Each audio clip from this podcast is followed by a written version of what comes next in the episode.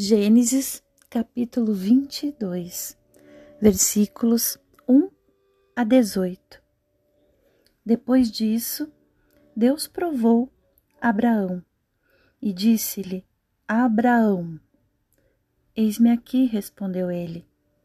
Deus disse: Toma teu filho, teu único filho a quem tanto amas, Isaque, e vai à terra de Moriá onde tu o oferecerás em holocausto sobre um dos montes que eu te indicar.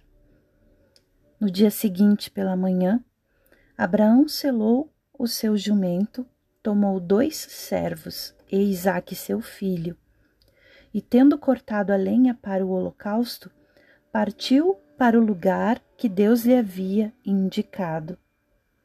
Ao terceiro dia, levantando os olhos, viu o lugar de longe.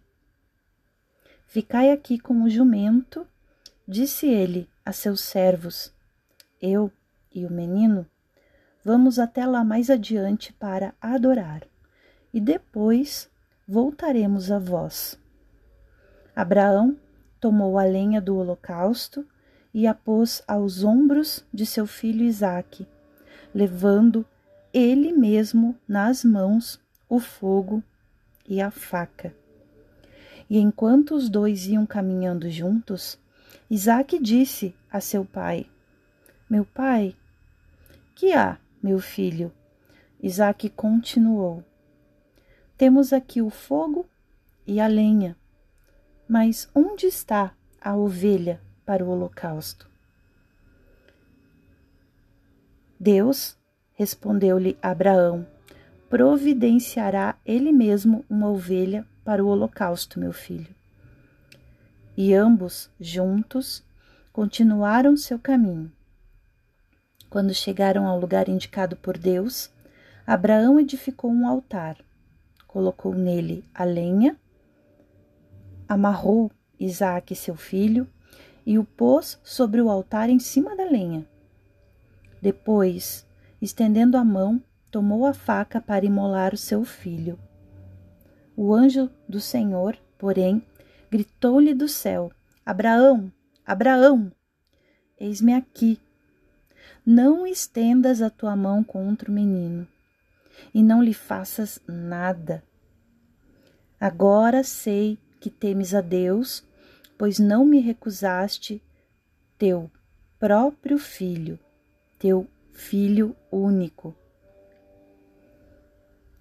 Abraão, levantando os olhos, viu atrás dele um cordeiro preso pelos chifres entre os espinhos, e tomando-o, ofereceu-o em holocausto em lugar de seu filho. Abraão chamou a este lugar o Senhor provará, de onde se diz até o dia de hoje, sobre o monte de o Senhor provará. Pela segunda vez chamou o anjo do Senhor a Abraão do céu e disse-lhe: Juro por mim mesmo, diz o Senhor, pois que fizeste isso e não me recusaste teu filho, teu filho único, eu te abençoarei. Multiplicarei a tua posteridade como as estrelas do céu e como a areia na praia do mar. Ela possuirá a porta dos teus inimigos, e todas as nações da terra desejarão ser bendita como ela, porque obedeceste à minha voz.